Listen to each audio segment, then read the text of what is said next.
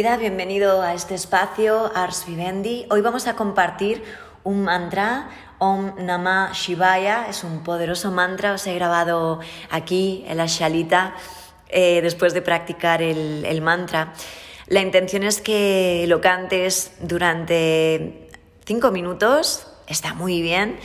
Y mm, ahora vamos a, a, ver un poquito más allá el significado de la filosofía que recoge este mantra, que es eh, muy interesante y yo creo que este tipo de, mm, bueno, de prácticas, aparte de, de asana, creo que van dando mucha solidez a este camino de, del yoga ¿no? y, y de trascender y de ver más allá todo lo que este universo nos puede ofrecer. Empezamos.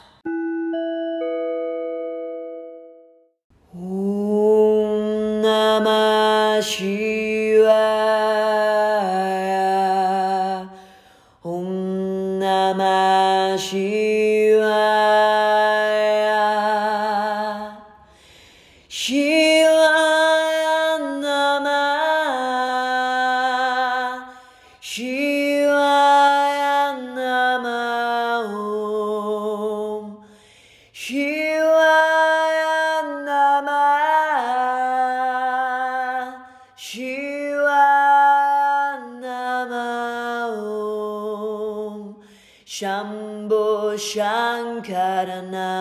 Shivaya Girija Shankara Namah Shivaya Shambho Shankara Namah Shivaya Girija Shankara Namah Shivaya Arunachala Shiva Namah Shivaya アルナチャラシバナマシワヤ。ハレオンナマシワヤ。オンナマシワヤ。ハレオンナマシワヤ。オンナマシワヤ。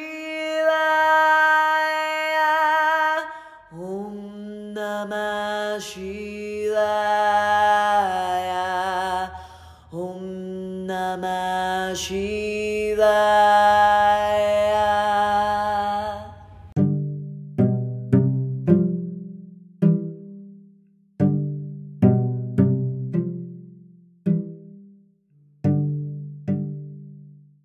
muchos cantos para Shiva y hay muchos aspectos de Shiva que se reflejan en otros mantras como el Om Triambakam mantra y el Guru mantra. En esos mantras se captura eh, la asociación de Shiva con la muerte, con los finales y la destrucción. Pero en este mantra, en el Om Namah Shivaya, Shiva está representado en su forma más elevada y más completa. Esta gran forma de Shiva apareció originalmente dentro de los Vedas y luego reapareció en el Shiva Purana y en otros textos de la tradición shivaísta.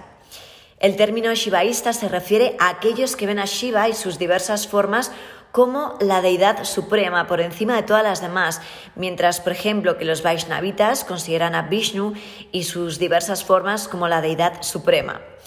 Los shivaístas creen que Shiva no solo está encarnado eh, de manera que nos hace identificarnos con su personalidad, sino que Shiva es la última fuente suprema, una forma impersonal que es la esencia de todas las cosas y responsable de toda la creación. Se dice que la esencia omnipresente de Shiva está arraigada en este gran mantra. A este mantra se le conoce como el mantra de las cinco sílabas que además se cuentan como na, ma, shi, pa, ya. Esas cinco sílabas que hablan significan los cinco elementos de los que está hecho el cuerpo humano, tierra, fuego, aire, agua y éter. Se dice que este mantra es intraducible debido a su atemporalidad esta es una referencia a Shiva como la forma suprema y omnipresente de la fuente, así como el hecho de que los sonidos de las sílabas en sí son infinitos y contienen un gran poder. Cantar cada sílaba abarca el alcance de todos los aspectos conocidos del universo. Al cantar este mantra, a menudo oirás el Om al principio, que es ese Bija mantra o el sonido semilla del universo. Y así, en cierto modo, inicia el resto de las sílabas. Sin embargo, a veces se deja el Om para enfocarse solo en esas cinco sílabas contenidas en este precioso mantra. Como hemos eh, mencionado, Shiva en este caso es la deidad suprema, es uno de los dioses más históricos en la tradición védica. La energía de este canto invoca a Shiva en su forma más grande como esa fuente cósmica o internamente como nuestro yo superior. Cantar este mantra nos aporta una claridad mental y un sentido de propósito elevado a la vida de uno. Es cierto que yo reconozco que cada vez que, canto este mantra, luego siento como esa protección eh, de energía, ¿no? Como esa sensación interna de sentir un, refuerzo, de que te sientes fuerte, que te sientes una, energía más elevada que, cuando no, lo cantas. También eh, comentarte, entre muchos nombres que se encuentran de Shiva, podemos eh, identificar el nombre de, de Hara, que es el eliminador de la muerte, Rudra, el eliminador del dolor, y Maheshwara, que es el gran señor. También lo conocemos como ese yogi cubierto de cenizas y el señor de la inmortalidad. Originalmente el nombre de Shiva puede haber sido solo un indicador de la fuente luminosa o del yo superior. Con el tiempo las diversas formas de Shiva se hicieron más distinguidas y notorias y se convirtió en uno de los grandes eh, de las grandes deidades junto a Brahma y Vishnu. Encontramos esta descripción cósmica de Shiva, conocido como Rudra, en el Kaivalya Upanishad. Os lo voy a leer.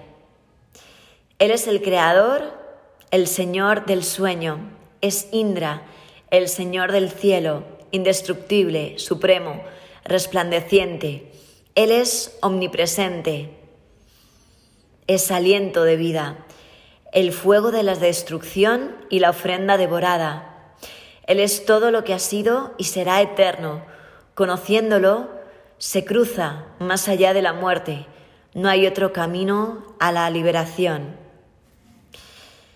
Bien, como vemos, em, Shiva aquí es, es el todo, es el conquistador de la muerte, ¿no? Es también es el momento del silencio, ¿no? Ya que cuando uno se sabe inmortal, entonces encuentra la fuente de todas las cosas y el silencio es esa expresión.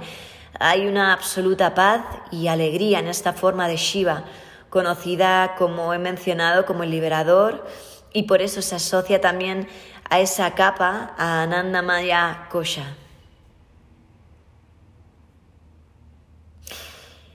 Bien, y aquí os voy a contar una, pequeña historia.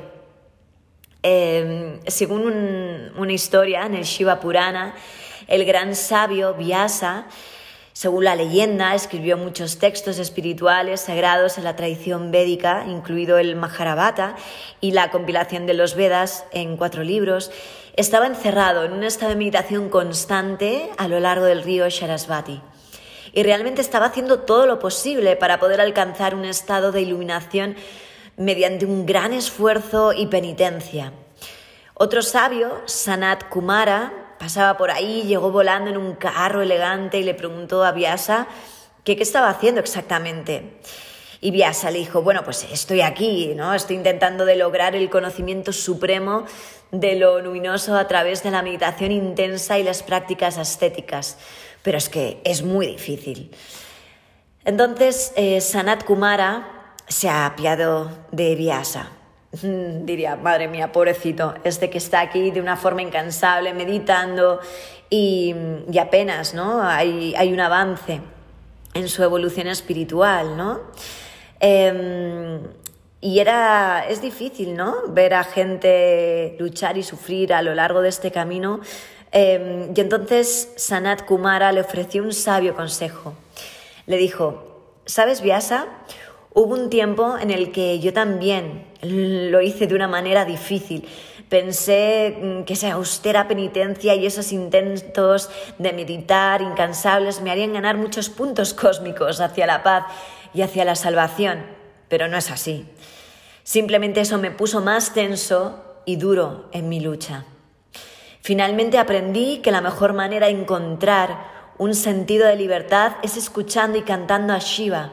A través de la escucha adecuada y el mantra, todos mis engaños fueron destruidos y me di cuenta del poder de Sat Chit Ananda, ser, conciencia y dicha. Es el mero canto del nombre de Shiva lo que me permitió darme cuenta de esto.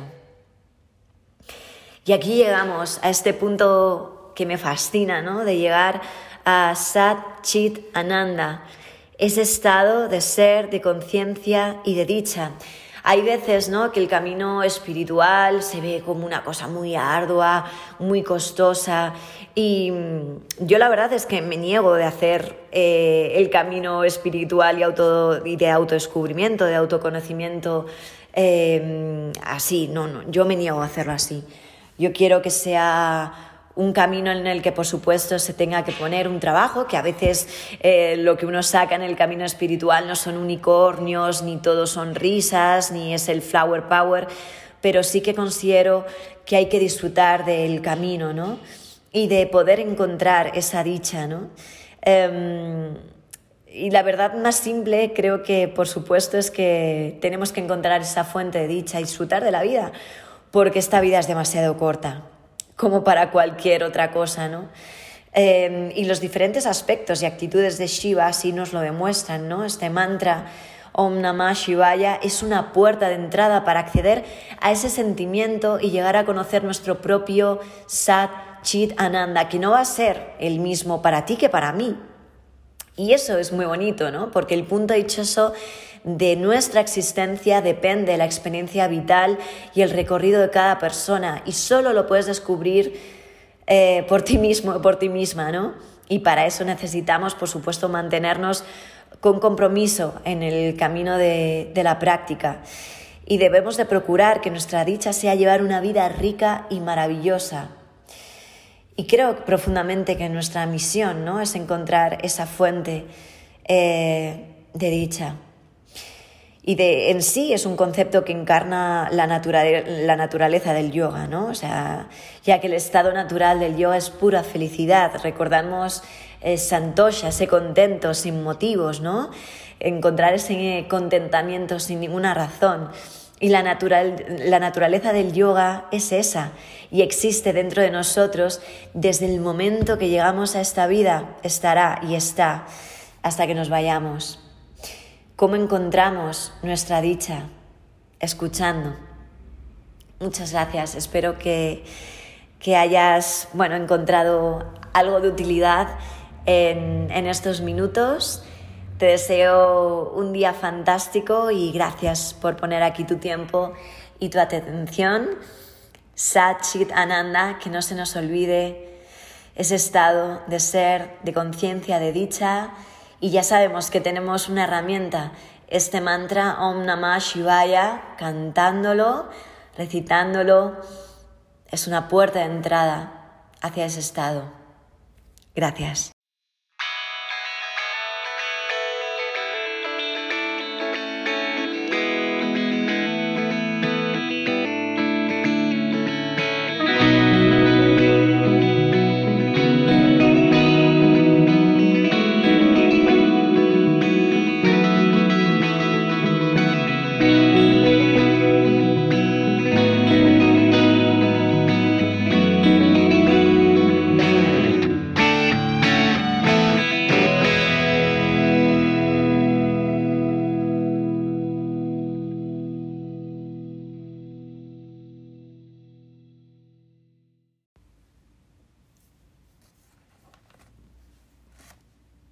Bienvenida, bienvenido a este espacio, a Ars Vivendi. Hoy tenemos un regalo, aquí en este espacio y es tener a Irene de las Heras. Irene desde pequeña sabía que quería aportar su granito de arena para contribuir a un mundo mejor. Estudió Derecho y justo cuando empezó a estudiarlo conoció el yoga que la cambió por completo su vida. En los últimos años se ha formado en diferentes terapias, técnicas y prácticas energéticas. Actualmente se dedica profesionalmente a acompañar a personas con las herramientas que más le han resonado en su camino. Bienvenida, Irene. Muchas gracias. Para mí también es un regalo. Yo conocí a Úrsula hace ya unos años y, bueno, pues eh, me cambió el yo en su momento y ella también me transformó. Así que compartir contigo es pues, pues un regalo. Gracias. Gracias a ti. Bueno, Irene, ya son unos cuantos años, ¿no? Eh, viéndote practicar a diario y personalmente me parece eh, muy bonito, muy emocionante, ¿no? Cuando ves que una persona mantiene pues su compromiso, su motivación y desde ahí vas siendo testigo, ¿no? De, la evolución. Cuéntame exactamente cómo llegó el yoga a tu vida y cuando llegó, ¿sabías que llegó para quedarse o ni te lo planteaste? Esas dos preguntas. Cero. pues yo, lo has comentado antes en mi bio, ¿no? Llegó cuando, justo cuando cumplía 18 años, hace 6 años, en 2016 y llegó de la forma menos yogi posible. Yo era una persona súper sedentaria y, bueno, no sé, cumplí esos 18 años y me empecé a plantear un montón de cosas y de repente me vino, digo, Irene, eres cero flexible. Digo, tienes que hacer algo porque si no vas a estar de aquí a unos años, pues como un palo. y dije, ¿qué puedo hacer que, que no me suponga un esfuerzo? Porque yo era súper sedentaria, cero deporte y dije, pues yoga, yo incrédula de mí, dije, pues, yoga, hacer un esfuerzo. Y nada, pues encontré en, en YouTube un, un, reto que eran 90 días, 90 vídeos de diferentes estilos de yoga, diferentes duraciones. Y yo siempre he sido muy disciplinada. Y dije, bueno, pues yo me hago este reto a ver si mejoro mi flexibilidad. 90 días, me encantó. Acabaron los 90 días y yo nunca he dejado de practicar yoga pero en su momento inicié pues para mejorar mi flexibilidad. Ese fue el, el motivo, ¿no? Sí. ¿Y en qué momento algo te hizo clic, ¿no? Como para saber que esta herramienta va mucho más allá de hacer posturas, ¿no? Sí, pues yo creo que internamente 90 días son, son muchos días en realidad. y yo creo que pues internamente ya se fueron moviendo muchas cositas, pero eh, fue al acabar el reto y al decir, ¿qué voy a hacer mañana? Y echar un poco la vista atrás y, ver cómo, yo me sentía ahora, qué cosas habían cambiado en mí, que dije, jo, es que ya el yoga forma parte de mí. Y sinceramente no me acuerdo mm, de si gané flexibilidad o no, que era lo que yo en un principio buscaba, pero, pero me quedé, me quedé y, bueno, el yoga me, me cambió, me cambió. Además que, bueno, sostienes un compromiso, ¿no? Con tu práctica de, de Ashtanga, en este caso, diaria, con devoción, con, esa continuidad. Me gustaría saber qué es lo que te enganchó del, de la Ashtanga.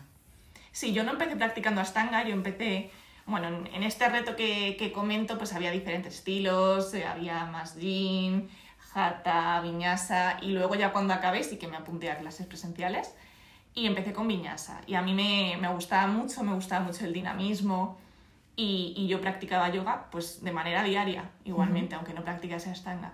Y para mí incorporar el yoga ya fue eh, un gran cambio. Yo, em, para mí el yoga, digamos, te ayuda a cultivar la, la, relación que es más importante en la vida, que es la, la relación con nosotros mismos. Y, y, eso, pues, pues me cambió en, en, todos los sentidos, ¿no? Pero ya cuando empecé a practicar Ashtanga, la verdad es que fue, fue una transformación mucho, mucho mayor y que yo no había sentido con, con otros estilos.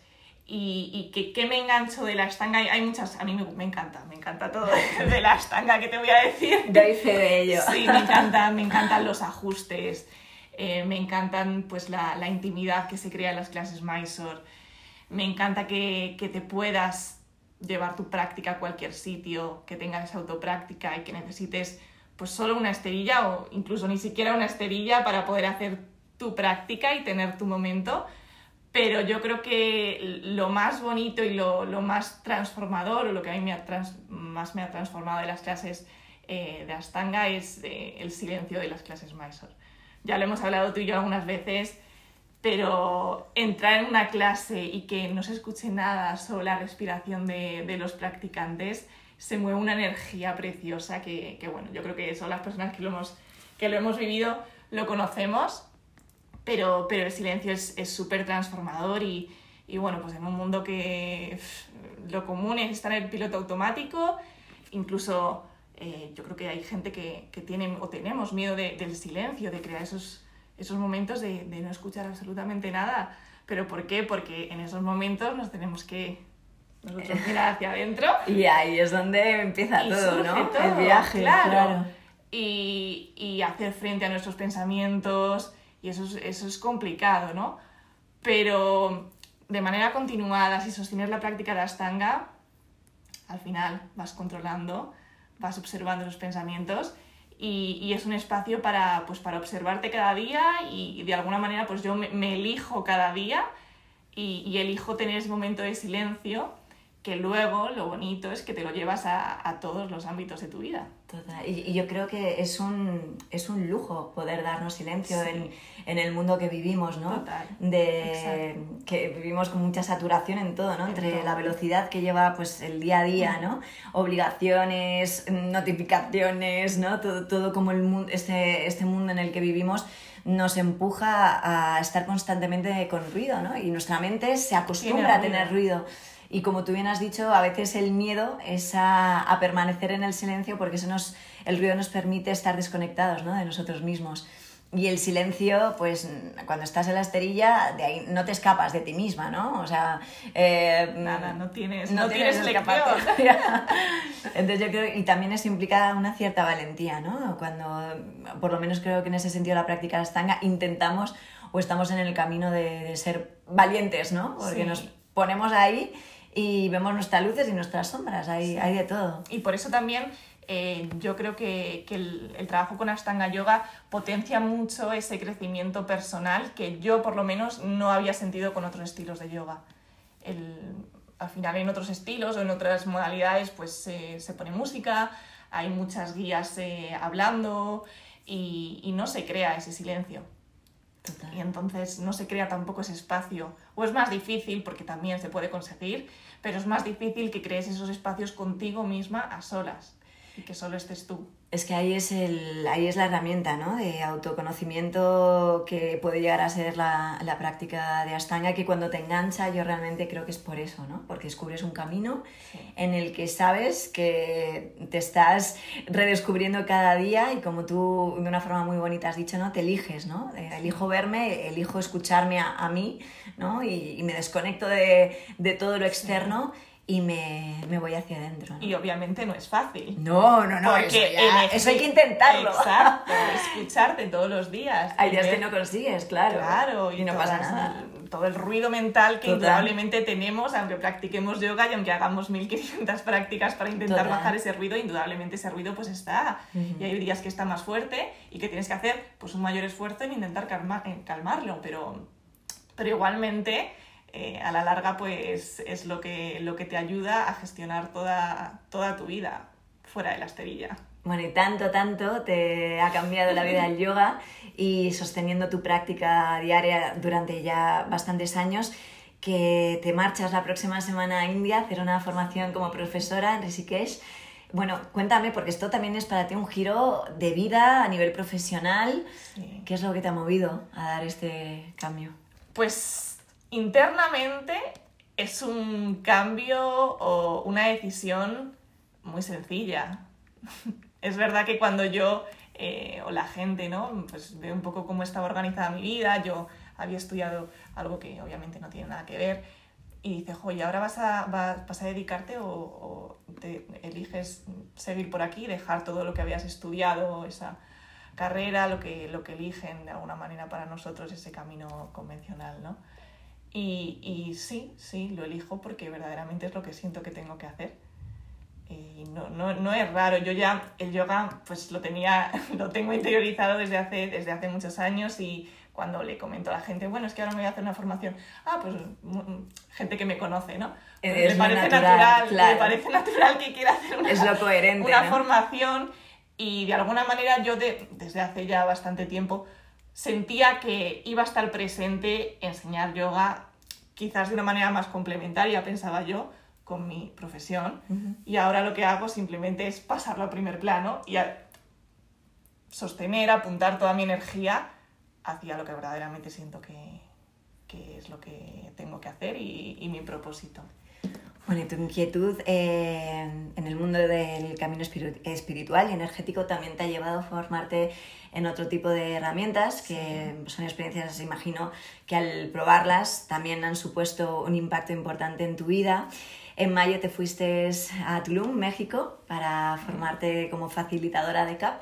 Cuéntame qué es CAP y por qué, o sea, cómo, cómo esa primera experiencia, ese contacto, o a lo mejor no en esa primera vez, pero también cómo te ha impactado en tu vida como para decir, me quiero formar en este camino que también me, me aporta y me nutre. Sí, a mí, eh, cuando hablo de CAP, bueno, pues eh, es cierto que a mucha gente le ha cambiado la vida en muchos sentidos y a mí también me lo ha cambiado, pero lo que inició mi, camino de transformación personal siempre digo que, fue el yoga.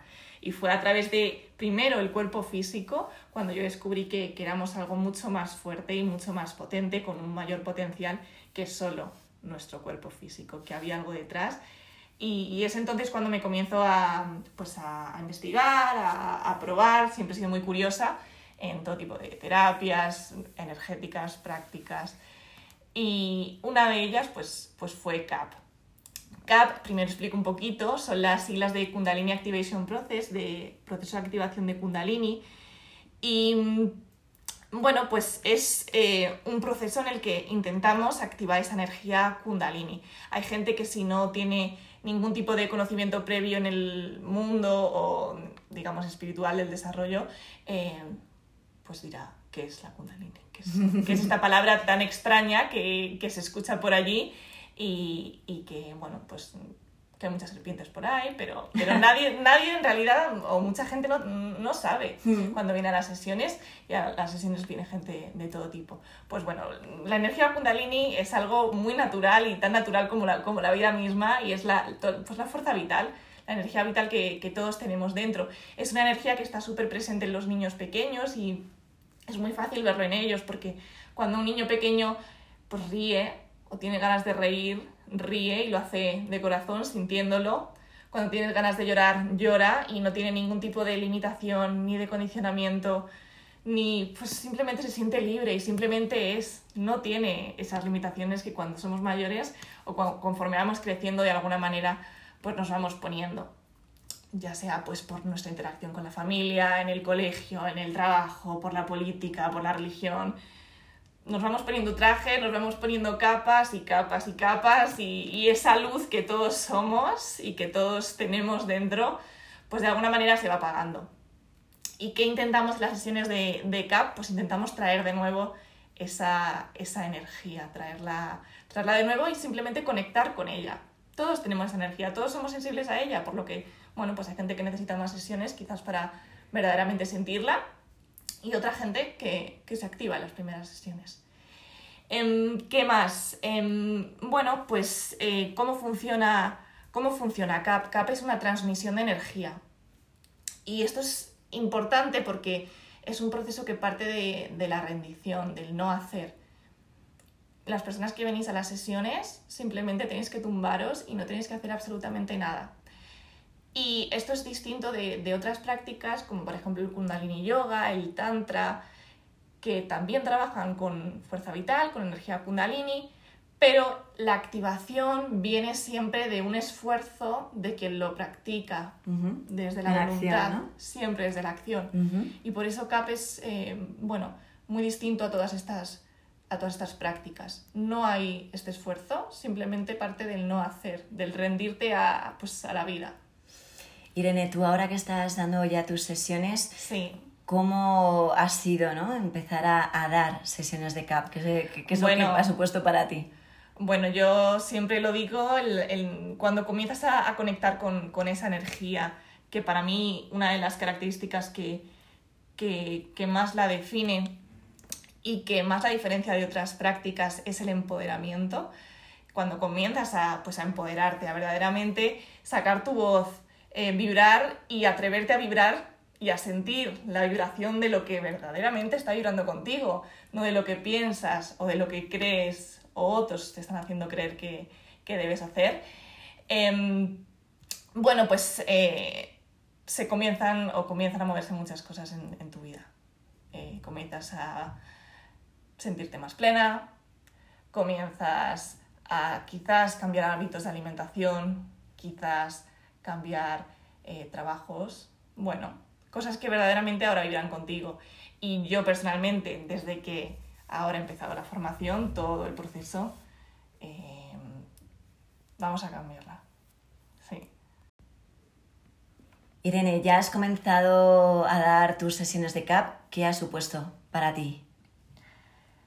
Pues em, la verdad que todavía no puedo, creo que no puedo responderte toda esta pregunta, porque em, cuando inicias o cuando yo empecé a acudir a las sesiones de CAP, indudablemente se inició un proceso de transformación personal muy profundo. Yo empecé hace un año y medio y han cambiado muchas cosas desde que empecé a acudir a las sesiones de CAP, pero desde que hice la formación hace cuatro meses todo ese proceso de transformación se ha multiplicado em, exponencialmente. O sea, mi, mi vida mm, ha, se ha dado 500 mm, vueltas en, en, cuatro meses y sigo en ese proceso de, de, gestionar todos los cambios que estoy viviendo. Entonces, a lo mejor de aquí a un mes, pues han cambiado mucho las cosas. Y, y, y van a seguir cambiando. Pero al final son cambios que se producen de una manera completamente natural. Cuando empezamos este proceso o empezamos a venir a las sesiones, yo siempre digo, soltad expectativas, no esperéis ningún cambio. Si tienen que venir, van a venir y van a venir de manera natural. Eh, según estabas comentando esto, ¿no? Me venía un poco la idea de cuanto más nos trabajamos, ¿no? Nuestro estado de conciencia, más abiertos estamos a la impermanencia y a fluir con los cambios, ¿no? Sí. No, me lo estabas diciendo y como sido también eh, testigo ¿no? de todos estos cambios que han pasado en tu vida, y también de tu, de tu propia evolución, ¿no? Eh, tenemos un, un, vínculo tú y yo muy cercano y, y, lo hablabas y digo, claro, digo, cuando estás en, eso, en ese momento de, de ir haciendo esos despertares, ¿no? Eh, estás más abierta a lo que surja, a fluir, no, no, no, estamos tan fijos ¿no? en nuestro papel que estamos acostumbradas. Y antes de lo que hablabas de, de la rendición, creo que es un buen momento para ligar eh, el yoga y el CAP en el sentido, bueno, que al final creo que son vías para trabajar lo que hemos hablado, la conciencia, ¿no? Sí. Entonces, ese concepto de rendirse eh, me lleva mm, al quinto niyama, a Ishvara Pranidhana, ¿no? Uh -huh. ese, ese, sentir de mm, rendirse, pero de aceptar, no es de, de, resignarse, es muy contra, o sea, no tiene nada que ver aceptar para decir me resigno a la vida, es todo lo contrario, o sea, desde la aceptación es cuando podemos eh, accionar ¿no? o movilizar las cosas. ¿Qué es para ti la, la, rendición? Pues para mí la rendición es esa capacidad de, de, dejarte sorprender por lo que la vida tiene preparado para ti. Muchas veces, y yo misma, pues nos hacemos planes y queremos que las cosas salgan de esta forma y si de repente no salen así o simplemente se modifican un poquito. Ya nos pegamos la rabieta porque no han ocurrido las cosas como verdaderamente queremos. Y oye, es que a lo mejor eso es lo que tenía que ocurrir verdaderamente. Entonces, para mí rendirme es de alguna forma eh, hacer que mi ego, intentar hacer que mi ego deje de luchar contra la vida y de, bueno, simplemente abrirse a la posibilidad de que, de que todo sucede para ti, entonces hay muchas formas. Todo lo que nos sucede yo creo que es neutro y nosotros tenemos la capacidad de verlo como algo positivo o negativo. De todo se puede aprender y esa rendición indudablemente pues es decir simplemente sorpréndeme, sorpréndeme.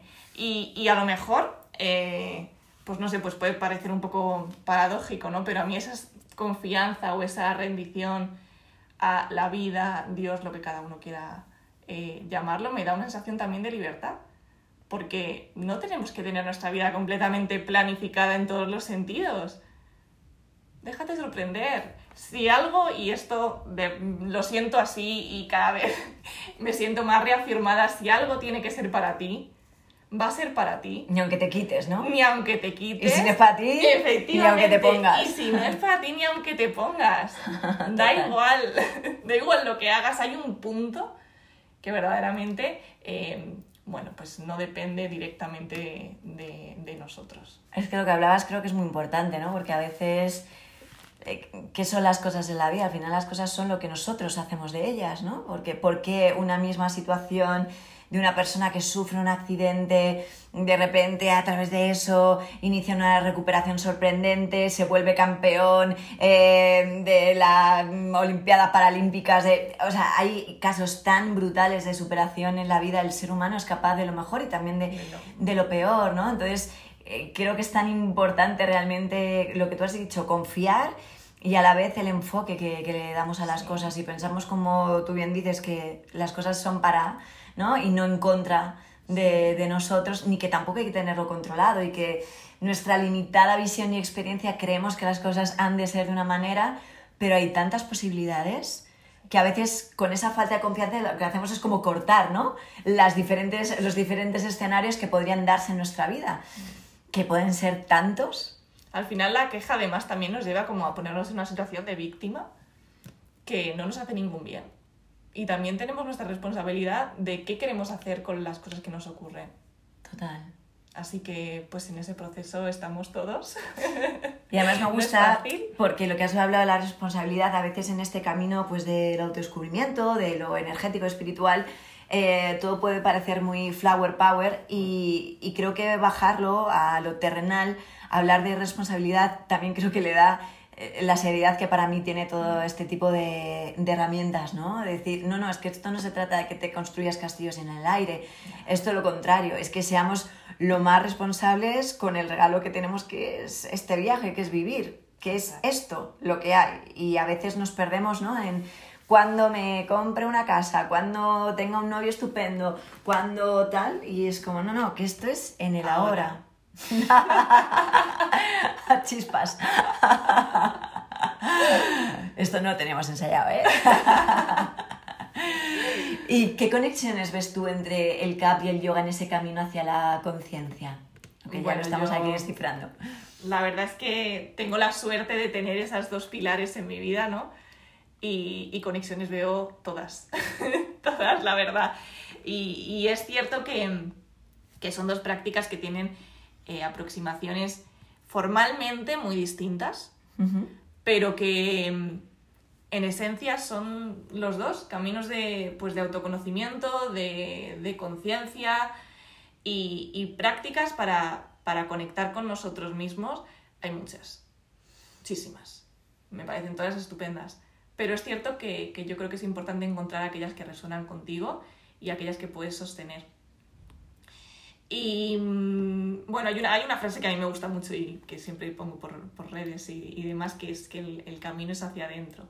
Entonces lo, importa, lo importante, o para mí lo importante es verdaderamente encontrar este camino que te lleve hacia, hacia adentro, porque las, las, técnicas al final pues todas son, todas son externas y, y a, lo, a, lo, mejor algunas pues nos pueden hacer sentir que, que, el, que el, poder o, o, que la fuente de, de nuestra paz y de nuestra tranquilidad está fuera pero, pero en realidad la tranquilidad y esa paz y las soluciones a, a todos nuestros problemas está dentro.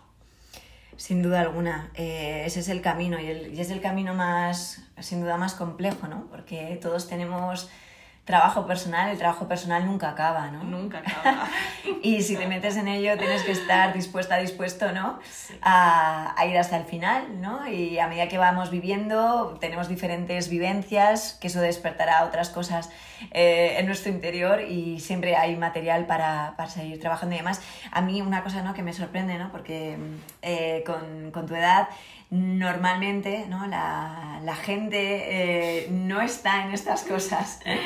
No, está. Entonces, sí que me gustaría que me contaras, ¿no? Un poco, eh, porque me siento muy identificada contigo, porque yo cuando empecé a practicar Ashtanga, yo me acuerdo, no con esto estoy diciendo que no haya que salir, por ahí a pasarse bien, no, no digo nada de eso, pero sí que es cierto que había momentos en los que como yo quería mantener mi disciplina, y me aportaba tanto el, ir a, la práctica, pues a lo mejor me acuerdo perfectamente de viernes, amigas, Úrsula, vamos a... Y era como, es que mañana quiero ir a práctica, yo va por la mañana. Y claro, era como siempre la, la oveja negra, ¿no? Había como una cosa de, pero tía, no vas a salir porque te... Y era como, pero yo lo hacía con toda mi alegría porque es que lo, lo deseaba, ¿no? Entonces, claro, eh, en, en, tu caso, ¿no? Me siento muy identificada cuando a mí en, en su momento me pasaba, tú actualmente, ¿cómo lo vives? Vives? ¿Cómo ves esa contraposición en general de lo que en general hace un poco la gente de tu edad? Indudablemente. Pero bueno, yo la verdad es que yo siempre he sido un poco diferente, vamos a decirlo así, desde que era pequeñita. No en el ámbito, digamos, más del desarrollo personal, espiritual, porque yo en su momento no, pero siempre, em, pues bueno, he sido un poco diferente. Entonces, digamos que llevo toda mi vida gestionando el ser distinta a, lo que me rodea pues, con gente de mi edad. Y ya cuando empecé un poco pues más mm, estas mm, diferentes técnicas, terapias que, quizás hay, mucho prejuicio y, también mucho mm, prejuicios que vienen del miedo principalmente y del desconocimiento, pero, pero los hay y, mucha gente juzga, pues la verdad que eh, hay momentos en los que quizás sí que lo he vivido un poco más de forma pues, complicada, ¿no? Me ha costado más gestionarlo, pero porque por gente... Em, al final es ignorancia. Sí, es no, no, eh, lo que sería, bueno, eh, avidia, ¿no? Esa ignorancia de la que también habla eh, el yoga, que, que, es una de las causas de nuestro sufrimiento, ¿no? Como en la ignorancia pues se puede crear esa separación entre las personas, ¿no? Porque por ignorancia realmente no sé qué estás haciendo de qué, y entonces te excluyo, ¿no? Creo una separación contigo y ahí es cuando viene, pues evidentemente también una fuente de sufrimiento para cualquier ser humano. Sí, con personas que quizás eh, yo no tenía ningún tipo de vínculo, pues siempre me ha sido más fácil que gestionarlo. El, cuando yo me, me, he encontrado mayores problemas ha sido con, con, gente que, pues, que yo conocía, con amigos o con eh, familiares que quizás no han entendido las decisiones que yo he ido tomando. Pero internamente, pues yo siempre he sentido una seguridad. Eh, que siempre me ha dado mucha fuerza. Entonces, pues mm, yo he tirado para adelante y, y pues escuchándome y, y, sintiendo, ¿no? Con esa certeza interna de que, de que estoy en, en el camino y, y, estoy donde tengo que estar. Bueno, es que Irene eh, es una pasada. es una pasada, así, así, os lo digo. Eh, como veis, está conectadísima. Eh, a mí me gusta mucho siempre cuando llegas a clase siempre sé que eres tú, ¿no? Que llegas con esa, ese silencio ya corporal de cómo entras con máxima suavidad, pero a la vez esa firmeza que, que tú tienes, ¿no? Y, y, siempre te lo he dicho, digo, ya aparte de que tengas una práctica fantástica de asana, tú, ¿no? Tú, tú eres, yo veo el yoga en ti, en, en, tu, en tu, persona, ¿no? En, en, cómo tú eres, lo que, lo que tú emanas, ¿no? Y eso, sabes que nos ha creado un, un vínculo muy, muy bonito, el que me siento muy, muy afortunada me voy a emocionar y todo. No, no podemos llorar ahora. Bueno, y el caso es que eh, se nos ha ocurrido una idea fantástica. Eh, cuéntaselo tú, Irene, cuéntaselo tú. Pues sí, las dos, pues tú ya lo has dicho, tenemos un vínculo muy especial. Para mí, pues no eres solo mi maestra de yoga, ni mucho menos, eres mi maestra de vida, eres mi hermana mayor, eres mi amiga, entonces... ¡Ay, por favor! y, bueno, pues eh, las dos ahora eh, nos vamos a, empezar a... Voy a llorar. vale. El 8 de octubre tenemos una fecha. El 8 de octubre, sí, el 8 de octubre. hemos creado algo las, las dos juntas. Hemos creado un retiro de un día en la Sierra de, Madrid, muy cerquita de, de, la Pedriza. Y bueno, vamos a compartir Ashtanga, yoga, eh, CAP y, alguna que otra sorpresa. Por la mañana empezaremos con un poquito de, Ashtanga, luego haremos una, una sesión de, de, CAP, que es una de las principales herramientas que yo ahora trabajo.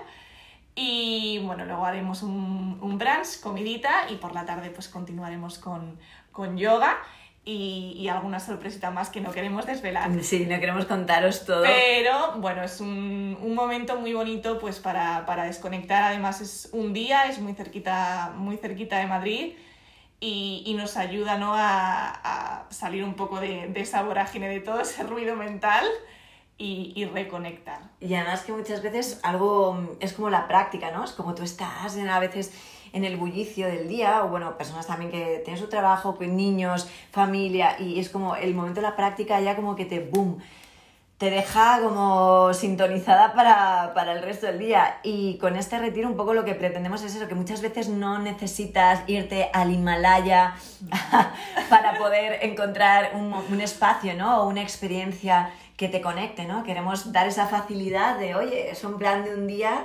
y, y eso se nota, ¿no? Eh, dices, uff, parece que, que, me he ido cuatro días cuatro, sí. y, y, ha sido un día en el que sí que la energía está focalizada, ¿no? Sí. Que eso yo creo que también eh, todas las personas que estamos en este camino vamos aprendiendo lo importante que es focalizar la, la energía, ¿no? Es decir, dónde ponemos la energía porque ahí va a haber el, el resultado, ¿no? Sí, es un día, un día muy, muy potente. Vamos a trabajar herramientas que nos van a trabajar en, en todos los sentidos, en todos los cuerpos pero indudablemente nadie saldrá igual que... Eso, eso es muy bueno, totalmente. Eso sí que, eso pretendemos, ¿no? Que nadie salga igual que como, que como entra. Y bueno, va a ser muy bonito, me hace muchísima, muchísima ilusión y encima será a la vuelta de tu, de tu Justo viaje a la vuelta de, de, de, de India. India. así que creo que va a ser un momento muy bonito, además ya pues comenzando como profesora yoga, que bueno, las personas que venís a la sala espero que podéis, podéis disfrutar de los ajustes maravillosos de Irene que me está dejando loca con su capacidad, con su energía y su, su sensibilidad. Eh, ya te lo he dicho, que estoy, vamos, encantada contigo. Bueno, Irene, haciendo honor al nombre de este podcast, ¿qué es para ti el arte de vivir? Mm, pregunta. No es nada fácil, ¿eh? No es nada fácil. Pero tú eres una chica inteligente. No es nada fácil. pues yo creo que para mí el, el, arte de vivir tiene mucho que ver con, con lo que hablábamos antes de, de la rendición. Eh, el arte de, de, vivir es para mí di, disfrutar de, del momento presente, eh, bailar y, y, abrirme a la vida y simplemente apagar el piloto automático. simplemente estar y desde ahí ser.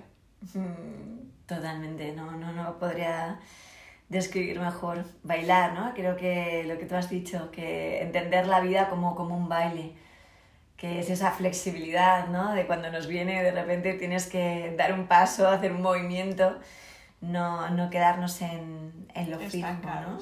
En, en esa inflexibilidad que, que, bueno, que muchas veces no somos conscientes, ¿no? De, de todos esos puntos fijos que, que tenemos ser flexibles, estar abiertos y, y, disfrutar, porque al final venimos aquí a vivir pues para disfrutar. Claro, eso sí que, no, ahora que lo dices también me hace pensar que muchas veces el camino espiritual, ¿no? Eh, se ve como algo de, no se tiene por qué ver, o puede haber esa imagen, ¿no? De, o estás ahí meditando una vida seria, y creo que, si no me equivoco, las dos tenemos el mismo enfoque de no, me, me trabajo en este camino precisamente para, para disfrutar, disfrutar, la vida, claro, no, no, no porque quiera hacerme una asceta e irme al medio de un bosque, no, es de estoy aquí pero con todos mis sentidos, ¿no? Eh, y también con esa libertad que creo que sin libertad no, no te puedes bailar la vida. Exacto. Mm. Pero la libertad está dentro. Total. Si no, a veces buscamos como factores externos para excusas, sí. ¿no? Para creer que no somos libres, ¿no? Y no tomar las riendas, ¿no? Y, y decir, venga, como tú bien dices, la, la libertad está en mí. Qué maravilla, Irene. Eh, un gusto, como siempre. No, el gusto, vamos, es, es mío, gustazo. Yo siempre lo digo, la sala es mi segunda casa. Estoy más tiempo aquí que, que en mi casa. y es un placer pues compartir contigo y, y tenerte y... Esto es mutuo. Esto es mutuo y lo, el paquete de Kleenex, eso no lo teníamos, lo teníamos que tener aquí, no hemos sido previsoras. Qué bonita, qué buen viaje en este viaje, Gracias. no solo a India, sino a esa nueva etapa de tu vida también como, como profesora de yoga, que, vamos, yo te auguro un futuro brillante porque eres luz, es lo que emanas y, y con tu energía sé que vas a tener un camino maravilloso y, y que sigamos compartiendo juntas. Gracias, gracias. Nos vemos a la vuelta y, seguimos compartiendo. Eso. Muchas gracias. Gracias. Y gracias a ti por haber puesto tu tiempo y tu atención en este episodio de Ars Vivendi. Irene y yo, ¡mua! te mandamos un besito. Besito. Chao.